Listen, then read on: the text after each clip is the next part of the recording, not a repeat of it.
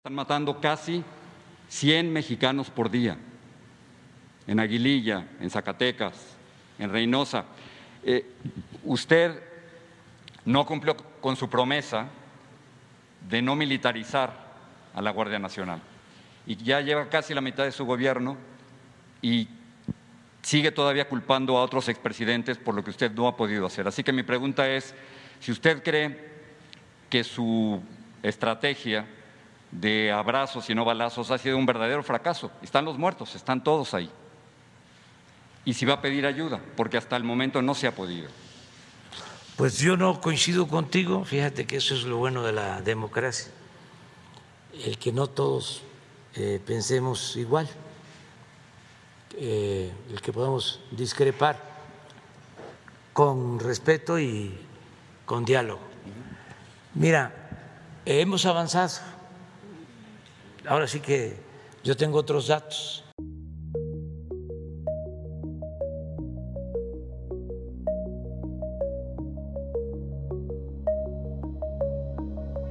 Los otros datos en GDL Post.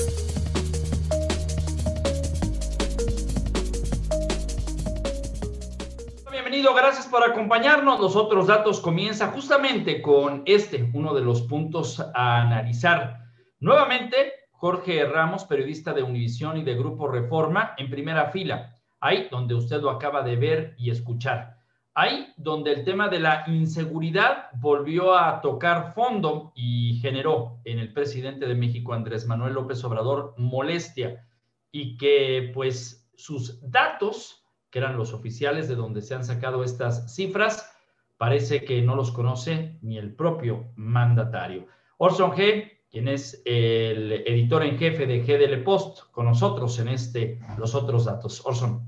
¿Qué tal, Ramiro? ¿Qué tal, Miguel Ángel? Buenas noches a todo el público. Muchas gracias por permitirnos la entrada a su hogar en este programa que es eh, Los Otros Datos, un, un, programa que nos da mucho gusto compartir con ustedes.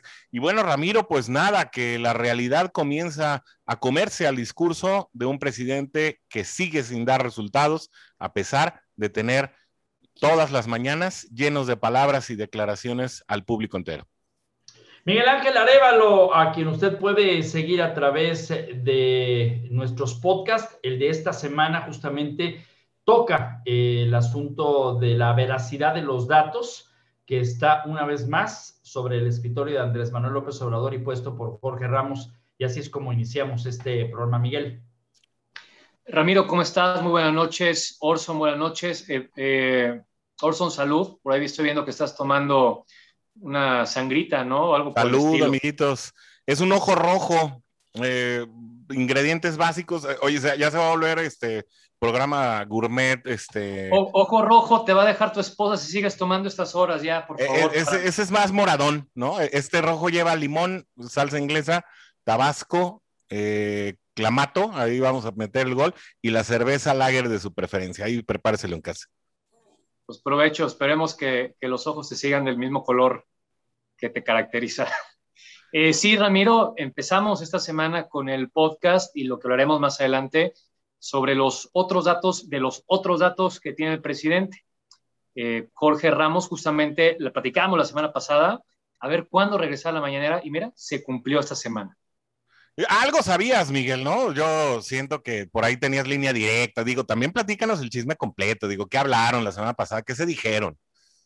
La línea directa de la mafia del poder. Aquí está. Eso, la mafia del poder habló en la, en la tribuna mañanera. Salud, tú mira, tú no andas mal tampoco, ¿eh? No, no lo, lo, mismo es, lo mismo es comercial.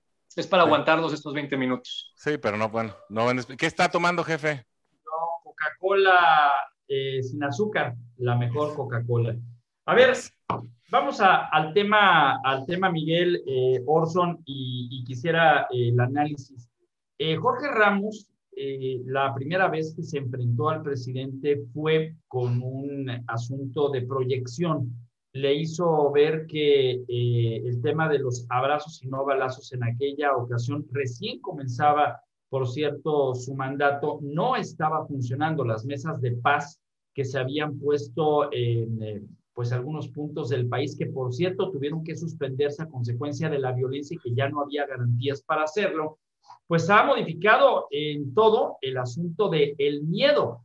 Hoy, hoy justamente mientras estamos haciendo los otros datos, que es la noche del miércoles, sucedió en Oaxaca, donde policías ministeriales habían acudido al rescate de una persona que había sido secuestrada y tras un operativo en donde se iba a pagar el rescate, pues elementos de la Guardia Nacional pues estaban protegiendo a los secuestradores y hubo una balacera en donde los dos, dos uniformados federales resultaron heridos. Es decir, ya ni la policía que tanto defendió y el grupo élite que había formado el presidente se salva de estar entre las filas de la delincuencia.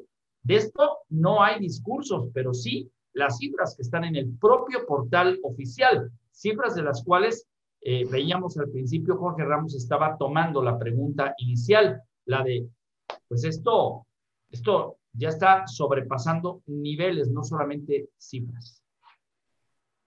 Pues, eh, a ver, yo lo que veo es que se repite la historia de, si no me equivoco, fue a principios del año 2020, cuando estuvo Jorge Ramos en la primera ocasión en la mañanera, y de donde sale la famosa frase eh, que le da nombre a nuestro programa, los otros datos.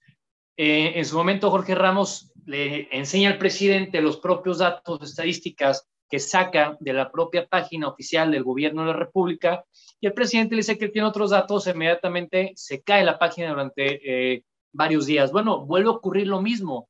Eh, Jorge Ramos le dice al presidente, lo cuestiona principalmente en, dos puntos, en dos líneas. El tema de inseguridad, que ya sabemos que, bueno, eh, comenzó con, la, con el sexenio de Felipe Calderón, continuó con Enrique Peña Nieto pero Andrés Manuel López Obrador, a diferencia de estos dos primeros, él prometió que no iba a militarizar el país, prometió que no iba a militarizar las fuerzas del orden civil. ¿Y qué es lo primero que está haciendo? Bueno, ya casi la mitad de la Guardia Nacional pertenece a las Fuerzas Armadas del país, ya no pertenecen a la seguridad del orden civil.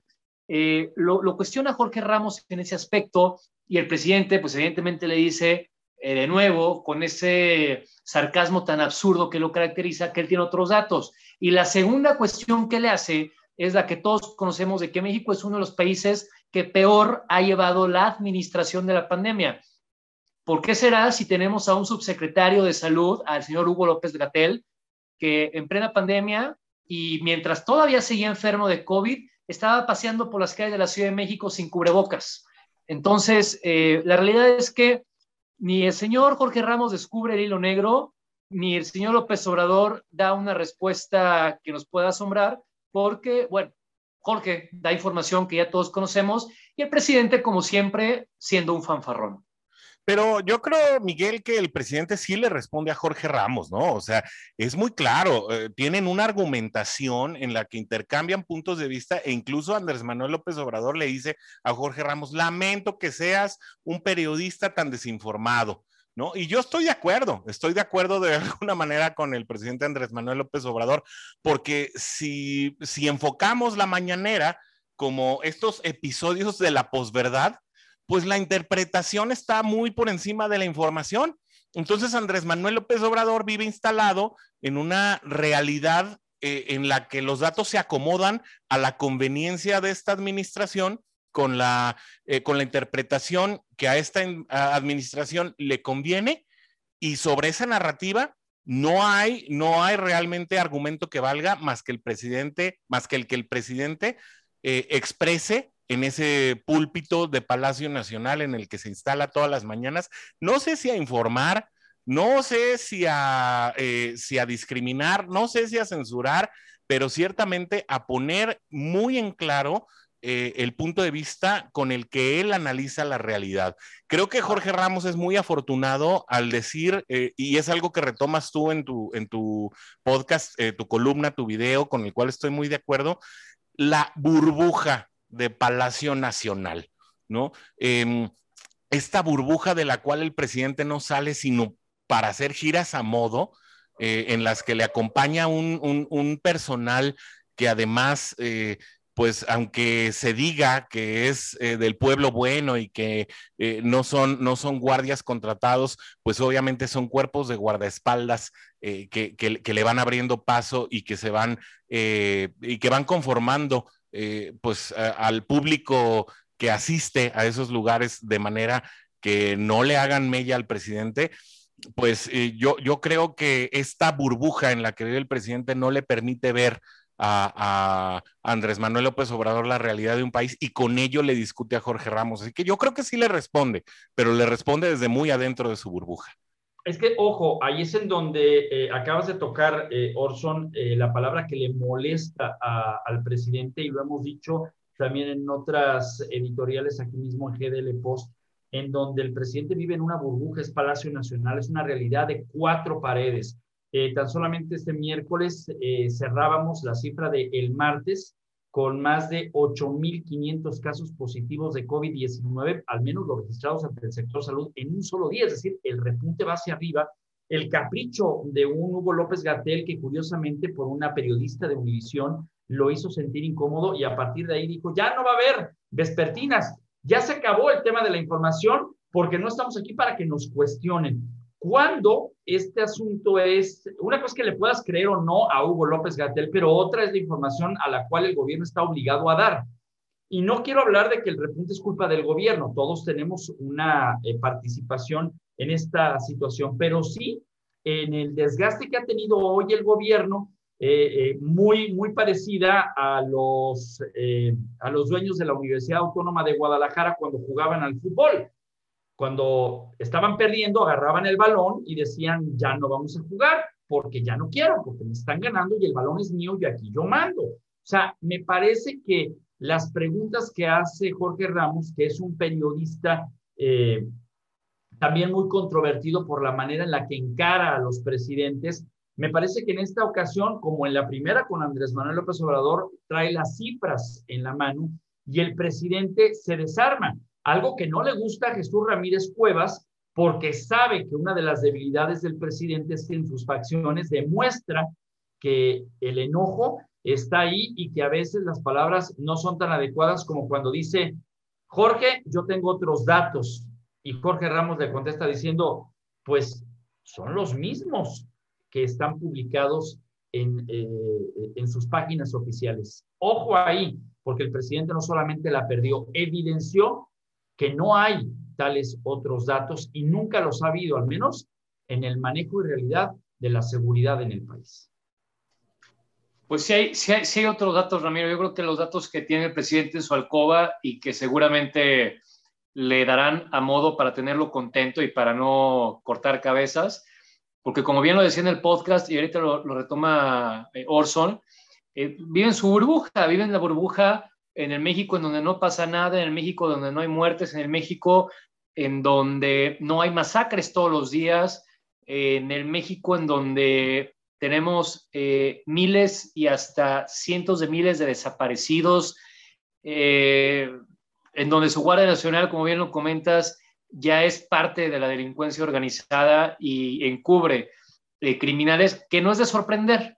Si el presidente de la República eh, deja libres a narcotraficantes, convive con la familia de ellos y, le gusta hacerlo público, le gusta exhibirse respecto a esto, la realidad es que ¿qué esperamos de que sus subordinados pues, puedan estar también involucrados en, actos relacionados con la delincuencia organizada. No, pero yo, yo creo que estás desinformado, ¿no? Igual que, igual que Jorge Ramos, Miguel. O yo, yo, yo quisiera que, que quienes sostienen que el presidente está eh, siendo parte de, una confabulación para dañar al país, muestran las pruebas.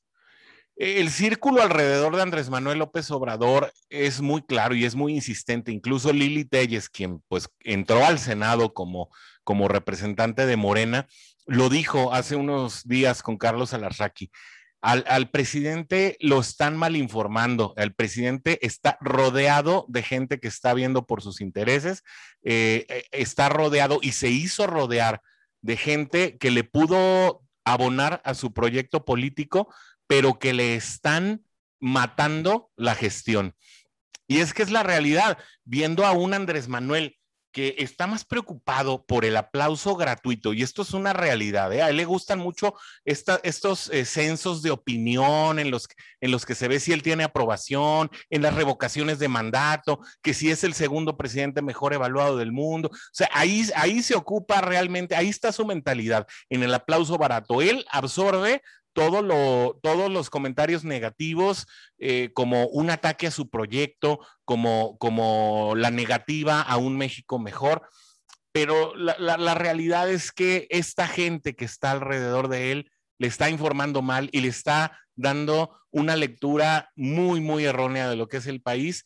Lo que está muy mal es que precisamente el presidente al permanecer en esa burbuja, pues eh, simplemente no corrobora y, al salir a la calle en esa misma burbuja, como, como estas, eh, como estas eh, inmunizadoras que tienen las personas con un sistema inmune muy delicado, pues simplemente no se dan cuenta que este país se está cayendo a pedazos, se está completamente prendido en fuego, como ese gran ojo de Sauron que solo, eh, solo Pemex pudo haber encendido en medio del océano. Y el presidente simplemente no se da cuenta de eso pero retoma los ejercicios de opinión como el quién es quién en las noticias y, se enfoca en Héctor Aguilar Camín, en, Joaquín López Dóriga, eh, ahora denunció fuertemente a Grupo Fórmula, cuando hay muchísimas cosas más que atender. Así que creo eh, que más eh, que una lectura de, de una villanía López Obradorista, creo que el ego de, este presidente y estas ganas de ser aplaudido y reconocido eh, por un proyecto que no ha terminado de cuajar, le están llevando a equivocarse y a cavar un, un hoyo cada día más profundo.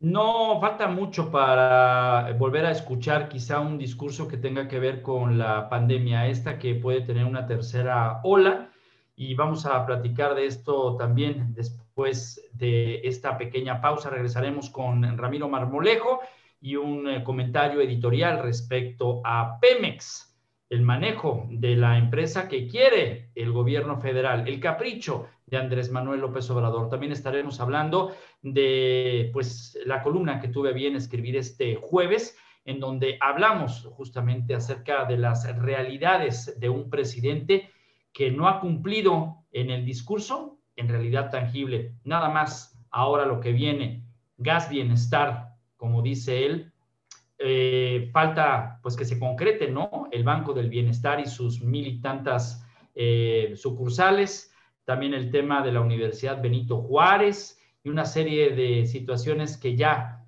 ya son ocurrencias que al menos en los próximos tres años no sucederán. Regresamos.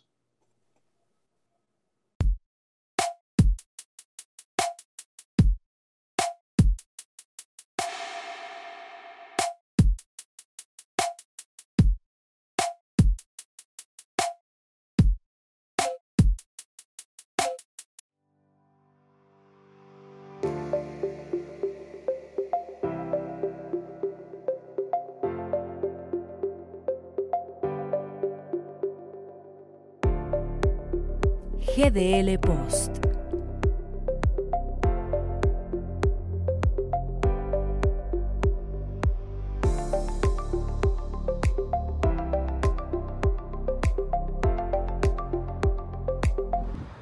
Yo no sé por qué México no domina el mundo. Tenemos, por supuesto, las condiciones y las personas para hacerlo. Y es que según Andrés Manuel López Obrador, ¿qué tanta ciencia puede tener Sacar petróleo, ninguna. Eso ya lo hacen los empleados de Pemex. Me preocupa y lo comparto con ustedes, compañeros notables, todos, todos, todos. Lo comparto con ustedes porque después del incendio frente a las costas campechanas mexicanas, ese en el que Pemex logró hacer incendiarse al mar, al océano, Vaya que es una proeza. ¿Qué tanta ciencia puede tener extraer petróleo? ¿Qué tanta ciencia puede tener poner una universidad? ¿Qué tanta ciencia puede tener poner un banco? ¿Qué tanta ciencia puede tener vender un avión?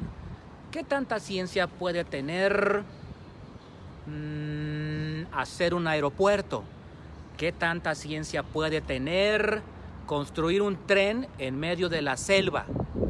¿Qué tanta ciencia puede tener tantas y tantas y tantas cosas fallidas del gobierno de Andrés Manuel López Obrador. Me parece que es ver las cosas con tibieza, con superficialidad y con poca, muy poca seriedad. Total, ¿qué tanta ciencia puede tener gobernar a México? Ninguna. Muchas gracias a Ramiro Marmolejo, quien también forma parte de los otros datos. Y ya escuchó usted una realidad, eh, pues con una óptica desde fuera de Palacio Nacional, un Pemex y una declaración también muy desafortunada del presidente cuando pues trató de justificar lo que en el mar se había convertido en un incendio fantástico para el video, la fotografía, pero una situación difícil en el tema del control y el costo mismo. El presidente advirtió que lo que había pasado en esta plataforma en aguas mexicanas se debió a una tormenta y un rayo. Una tormenta eléctrica a 80 metros de profundidad, ¿no? Todo, a todos nos ha pasado, a todos nos ha caído un rayo debajo del mar, o sea, es, algo común, pues es muy común. Y, y, vamos a hablar, si me lo permiten, justamente de las ocurrencias, ¿no? Que ya no son solamente declaraciones eh, para tratar de justificar un hecho que, si bien es cierto, pudo haber sido prevenido, como el tema de eh, el metro. Y, bueno, pues a Orson, que de pronto le gusta defender, pues resulta que esta semana eh, ya hay la lista de los presidenciables, cuando estamos hablando de la mitad del sexenio, y me llama poderosamente la atención dos, dos personas. Una de ellas es Claudia Sheinbaum, y el otro es Marcelo Ebrard. ¿Qué va a pasar con ellos en el tema de la línea 12 corresponsables? Ojo, se fue la directora del metro sin pena ni gloria, pero sí, me parece. con, mucha pena, Ramiro, perdón que te interrumpa, se fue con muchísima pena. Eh, se va supuestamente por renuncia, pero era una situación que todo, todo el mundo, todos los involucrados, todos los interesados venían pidiendo desde hace mucho tiempo. Perdón la interrupción, jefe. Sí, Orson, pero aquí la parte es, eh, ¿se fue? ¿Cómo? ¿Con el perdón? ¿Con el olvido? Ojo también, el presidente recibió a Samuel García, a quien el gobierno federal le había iniciado una investigación por temas de dineros. Y ahora que es el, gobernador electo, pues, a ver, ¿qué está pasando con la justicia en el país? A ver, Miguel, Orson, ¿cómo poder defender el asunto de una línea 12 con 26 muertos? ¿Qué va a pasar con el tema de Samuel? ¿Qué va a pasar con los asuntos que tienen que ver, por ejemplo, con cabeza de vaca? O sea, ¿dónde está Lozoya? O sea, a ver, Miguel, el Estado de Derecho en México, por historia, ha sido, entre otras cosas, modelo a seguir en otros países. No hablo del tema de la corrupción que hay, es el modelo del Estado de Derecho y el presidente solamente ha generado un discurso amenazador, pero no hay un tema de seguimiento o ratificación o más allá, realmente el asunto de las denuncias que procedan. Y voy al tema de los guachicoleros en el inicio de su mandato. Estaba hablando de eh, empresarios gasolineros que iban a pisar la cárcel porque estaban comprando combustible robado. ¿Qué pasó con las empresas factureras? en donde también había advertido que había una lista de órdenes de aprehensión. ¿Qué pasa, Miguel? A ver, eh, eh sí, el, presidente, bueno, ya nos hemos dado cuenta que, a modo, podemos volver a lo que platicábamos en el corte anterior, en el programa pasado y en el programa antepasado. Eh, a Samuel García, eh, la, UIF, la Unidad de Inteligencia, financiera le, inicia unas investigaciones por el despacho del papá, por las actividades de la esposa. Eh, esto, evidentemente, con tintes electorales. Bueno, ya pasa la elección, termina el golpeteo político y llega el momento de la conciliación, el momento en el que el presidente se reúne con gobernadores electos de otros partidos, después de una reunión en donde se reunió en Palacio Nacional con eh, gobernadores electos de Morena, ahora lo está haciendo de manera independiente con los gobernadores y gobernadoras electos y electas de la oposición. Eh, termina este golpeteo político, termina la guerra, pero eh, sabemos que esto no va a ser así. Así fue, exactamente igual con Enrique Alfaro. Enrique Alfaro y Andrés Manuel primero se levantaban la mano, se daban besos y abrazos, después durante la campaña de 2018 se dijeron hasta lo que se iban a morir, posteriormente volvieron a ser amigos, después volvieron a ser enemigos, Enrique Alfaro le tiembla la mano, el presidente eh, hace lo que quiere y Enrique Alfaro a través de redes sociales le tira al tú por tú. Bueno, esa historia ya no la sabemos y les puedo apostar ahorita, este día, que esa va a ser la misma historia con Samuel García Nuevo León. Va a ser exactamente igual. Ahorita muy amigos de ley, mañana enemigos, se pelean, se dicen, se hacen y deshacen. Y regresando un poquito al tema de lo que hablábamos de Pemex, nada más para tampoco perder la línea del comentario que hizo Mármol. A ver, yo realmente no le creo absolutamente nada a Pemex de su versión oficial de una tormenta, sobre todo con el antecedente que tiene el gobierno federal, diciendo que aquel apagón que dejó a más de 10 millones, a casi el 10% de los mexicanos sin luz hace unos cuantos meses, eh, la CFE exhibió documentos falsos del gobierno de Tamaulipas, documentos que no eran verídicos, aluciendo a que el gobierno de Tamaulipas le notificó ciertas eh, irregularidades y situaciones que estaban ocurriendo con un dichoso incendio y que después el propio, y que después eh, el, propio Barlet sale a decir con qué pinche cara de, de, de, vergüenza, de que, con qué dignidad y con qué calidad moral y ética sale a decir el señor, sí, dimos documentos falsos, pero no importa, ese no es el fondo del asunto, eso nada más era forma, el fondo es que sí hubo un incendio. Y el señor sigue siendo eh, eh, quien dirige la CFE. Entonces, a mí la, historia, la, verdad histórica de esto que ocurrió ahora en el Golfo de México, de este incendio marino, no me la creo por nada del mundo. Oye, Miguel, eh, primero yo quisiera decirte que estás enseñando mucha pierna, baja la pierna, ¿no? Entonces, eh, y, ya un poquito más en el tema en cuestión, pues es que, eh, ya, oh, mira, yo no quisiera ser tan conspiratorio, a mí la verdad, me queda muy claro desde el principio de esta administración que la naturaleza odia la 4T. ¿no? O sea, eh, se provocan incendios para, para dañar las instalaciones de la CFE, desde el cielo caen rayos para, para dañar las instalaciones de Pemex. Eh, luego los dinosaurios deciden hacer su cementerio justo donde Andrés Manuel quiere hacer su aeropuerto. O sea, pues la naturaleza de plano, ¿no? E, es uno de los más grandes opositores de la 4T. ¿no? En definitiva, este, yo, yo no sé. La, naturaleza o la ignorancia de hacer las cosas con las patas. Sí, bueno, ya, ya entrando este, en materia, pues yo creo que si hablamos de, este gas del bienestar y de darle gas a los proyectos, yo hablaría más de darle gas pues, a la, al INSABI, hablaría de darle gas a estos proyectos estériles que de plano no han funcionado dentro de la, de la actual administración. Y, y, en términos ya de justicia, como bien lo señalabas, yo señalaría una Secretaría de la Función Pública que empezó a agonizar en tanto Andrés Manuel López Obrador pisó eh, Palacio Nacional. Desde la llegada de Irmeréndira Sandoval hasta su salida y ahora eh, en, el, en el breve interinato de su sucesor, pues definitivamente no ha sucedido nada más allá del caso establecido contra el gobernador de Tamaulipas, Francisco Javier García Cabeza de Vaca, que, ante el palidecimiento de este caso eh, posterior a las elecciones, pues queda cada vez más claro que el asunto tenía muchos más tintes electorales y que si bien se puede resolver o tratar de insistir en ello en estos días, no con la misma intensidad que se buscó hasta antes del día de la votación, pues podría ser simplemente por un tema de revancha porque ha sido uno de los pocos gobernadores que no se le ha alineado. ¿Qué pasó en Palacio Nacional? En los últimos dos días pasó que estos eh, gobernadores de oposición de los cuales estás hablando salieron muy contentos todos de Palacio Nacional. Todos salieron con algo en la bolsa y esto sí hay que remarcarlo.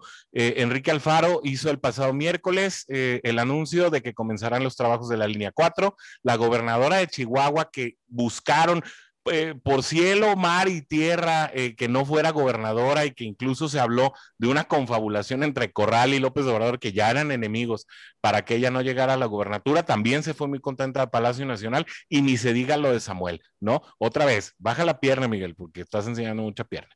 A ver, eh, qué bueno que mencionas esto, la visita de los gobernadores a Palacio Nacional con varios temas.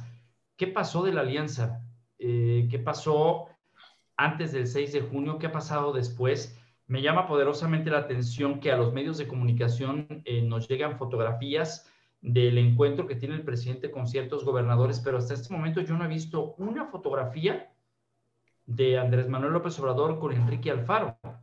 La única que existe fue allá, cuando comenzó el sexenio, y estaban en una eh, especie como de, puerta con unos eh, rombos que simulan como si fueran esas eh, puertas de los ascensores antiguos, y aparecen los dos pero en Palacio Nacional, en el despacho, en algún pasillo, en donde justamente estuvo saludándolo con eh, Samuel García, pues no, no he visto yo. Una... Pero, salen con premio, Ramiro. O sea, al final yo creo que no es de desestimar que haya presupuesto para la futura línea 4 que va a conectar además a Tlajamulco con, con, con Guadalajara Sale además eh, con esta esperanza que ya se reportó ahí en GDL Post de, poder tener autonomía en el tema de la aplicación de las vacunas y no seguir la estrategia de Hugo López Gatel. O sea, yo, yo creo que hubo acuerdos y hubo avances en cada uno de los, de los encuentros con cada uno de los gobernadores que no se deben, eh, no se deben pasar por alto porque Andrés Manuel López Obrador no cede de gratis. Normalmente él tiende a comprar las lealtades, ¿no? Él busca gente leal pero no gratuitamente. Entonces, esta conciliación que hay con este bloque otrora opositor, eh, al que no se le está persiguiendo, sino que se le está comprando, es de una lectura muy especial. Cosa aparte, el caso de Francisco Javier García Cabeza de Vaca. A ver, eh, en, ese aspecto, Orson, ¿qué creen ustedes que haya seguido Enrique Alfaro para salir de Palacio Nacional con esas eh, buenas noticias para los jaliscienses? Cuando aquí el Congreso del Estado, bueno, pues va a estar dividido entre Morena y Movimiento Ciudadano. No, tú contéstame, Miguel, tú contéstame. ¿Qué quiere Alfaro? Alfaro quiere dos cosas muy sencillas.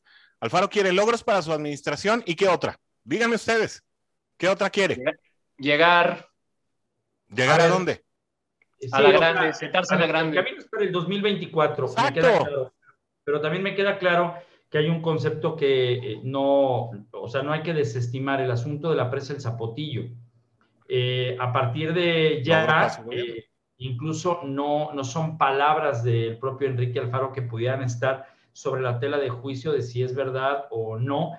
Ya son habitantes del Zapotillo quienes en las redes sociales advirtieron que sí estaban justamente en ese punto en el que los acuerdos es informes semana a semana de parte del gobierno del estado para garantizar el agua. Y bueno, eh, simple y sencillamente quisiera eh, terminar este programa de los otros datos eh, hablando un poco acerca de la realidad del México que usted y yo vivimos en estos momentos. Es innegable que aunque muchos no pueden pues echar a un lado el ejercicio de las mañaneras, es algo que atrapa, y es algo que Andrés Manuel López Obrador ha logrado hacer desde que fue jefe del gobierno capitalino. Así, con el pulso del inicio de cada día. Sin embargo, en esta ocasión no es lo mismo decir que el presidente está gobernando la ciudad más poblada y la más grande del mundo.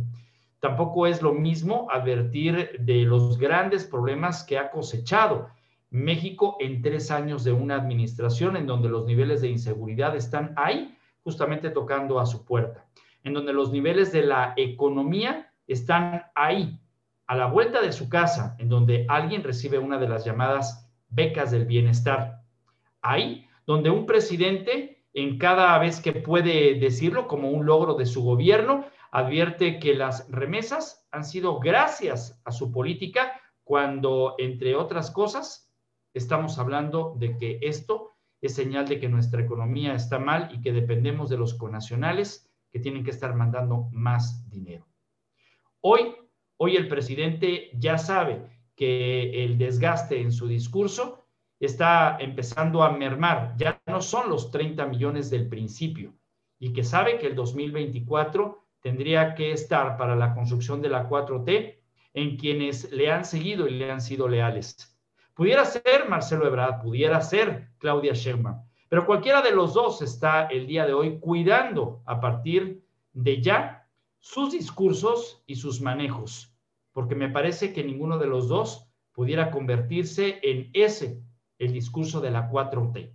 Tendrían que llegar con su propio discurso, de la mano del presidente, sí, pero ya no cometiendo los mismos errores. Afortunadamente, no ha llegado un huracán que haya tenido que sensibilizar una vez más al presidente con un discurso de tuvimos que inundar primero los pobres. Y no tardaremos en escuchar del propio presidente que vendrá la tercera oleada, donde la minimizará y donde dirá que habrá apoyo para todos ellos cuando el sistema hospitalario está colapsado. Al tiempo, porque en la siguiente semana estos serán los tópicos que seguramente no tendrán respuesta en la mañana. Muchísimas gracias a Orson, a Miguel Arevalo por habernos acompañado, a Ramiro Marmolejo en la distancia, pero con eh, la editorial que a partir del día de hoy podrá usted llevar así en el bolsillo, en el celular, en la computadora, en su tele inteligente, prácticamente todas las maneras que aparecen en pantalla para que los otros datos estén cerca de usted y usted también forme parte de ellos a través de sus comentarios. Orson, muchas gracias. Al contrario, Ramiro, gracias a ti. Una gran editorial para cerrar este programa. Nada que agregar. Un fuerte abrazo a toda la audiencia y no se olviden de participar también con sus comentarios, con sus preguntas antes del programa, eh, vía Twitter y en el correo electrónico que también va a aparecer en este momento en su pantalla. Miguel. Gracias, Ramiro, Orson. Muy buenas eh, noches a todos. Al auditorio, un fuerte abrazo. Se queda usted en los otros datos. Muchas gracias por su compañía. Está usted informado. Nos vemos el próximo jueves cuando sea el momento de analizar y discutir los otros datos. Hasta la próxima, Ramiro. Estamos en vivo, como estamos en vivo, hasta me toca contestar el, el, teléfono que sí funciona y es de a de veras, para que vea. Entonces, este, esos son los datos, los otros datos. Gracias, hasta la próxima semana.